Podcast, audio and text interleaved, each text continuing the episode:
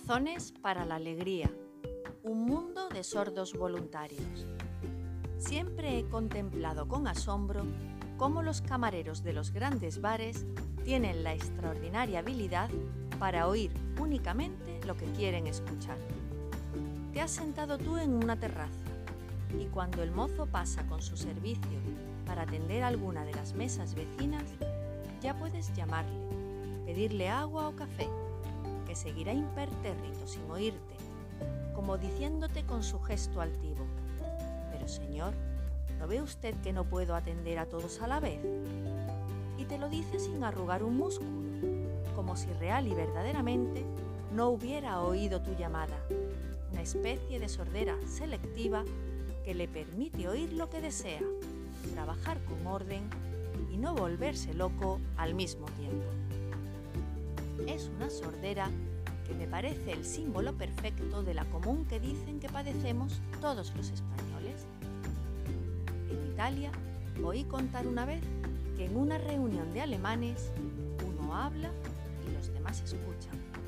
En una inglesa todos escuchan y ninguno habla.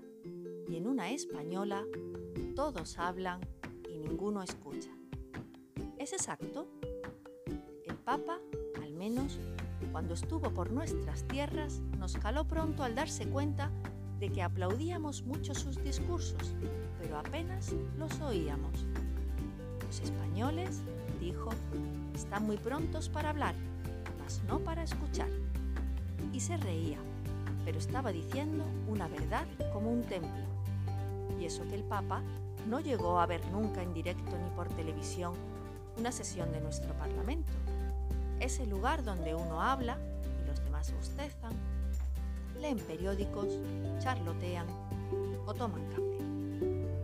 Reconozcámoslo, el español no escucha. O para ser exactos, no escucha más que la televisión. Porque esta sí que es una curiosa paradoja. Ese mismo español, que apenas deja meter a nadie la cuchara en sus diálogos, se convierte en un puro rumiante, deglutiente, oyente ante el cacharro televisivo, que es lo único que entre nosotros sirve su papilla de palabras sin que nadie le interrumpa. Tal vez porque nadie nos ha enseñado a escuchar. Quizá porque el arte de oír es mucho más difícil que el de hablar. Zenón de Elea decía hace dos milenios que tenemos dos oídos y una sola boca porque oír es el doble de necesario y dos veces más difícil que hablar. Pero curiosamente, esa es una ciencia que nadie enseña en los colegios ni en los hogares. Porque estoy hablando de escuchar, no de un puro material oír. Para oír basta con no estar sordo. Para escuchar hacen falta muchas otras cosas tener el alma despierta, abrirla para recibir al que, a través de sus palabras, entre en ti, ponerte en la misma longitud de onda que el que está conversando con nosotros, olvidarnos por un momento de nosotros mismos y de nuestros propios pensamientos para preocuparnos por la persona y los pensamientos del prójimo. Todo un arte todo un apasionado ejercicio de la caridad. Por eso no escuchamos. Si tuviéramos un espejo para vernos por el interior mientras conversamos con alguien, percibiríamos que incluso en los momentos en que la otra persona habla y nosotros aparentamos escuchar, en rigor no estamos oyéndole. Estamos preparando la frase con la que le responderemos a continuación cuando él termine. Sí, hace falta tener muy poco egoísmo y mucha caridad para escuchar bien. Es necesario partir del supuesto de que lo que vamos a escuchar es más importante e interesante de lo que nosotros podríamos decir.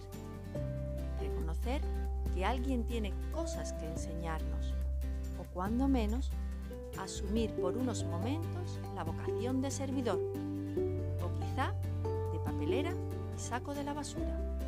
Y tal vez la escasez de estos oyentes papelera u oyentes basurero sea la causa de que tantos solitarios anden por ahí con el alma llena de recuerdos o basuras que desearían soltar y que no saben dónde. Antaño los confesores servían para eso. Un porcentaje no pequeño de penitentes, más que contar sus pecados, necesitaba explicar sus cuitas. Se enrollaba en la descripción de sus soledades. Hoy temo que muchos curas han olvidado el valor tan profundamente humano y terapéutico de unas confesiones que puede que no fueran muy ortodoxas en lo estrictamente sacramental, pero que daban, junto al perdón de los pecados, el desahogo psicológico de muchas soledades. Ahora ya apenas escuchan bien los psiquiatras, pero no todos pueden permitirse ese lujo. Y sin embargo, habría que añadir esta, escuchar a los solitarios, incluidos los pelmas, a la lista de las obras de caridad y de misericordia, pues es tan importante como vestir al desnudo o dar de comer al hambriento. Amado Nervo, es mayor caridad que dar. Muchos infelices se van más encantados con que escuchemos el relato de sus penas que con nuestro óvulo.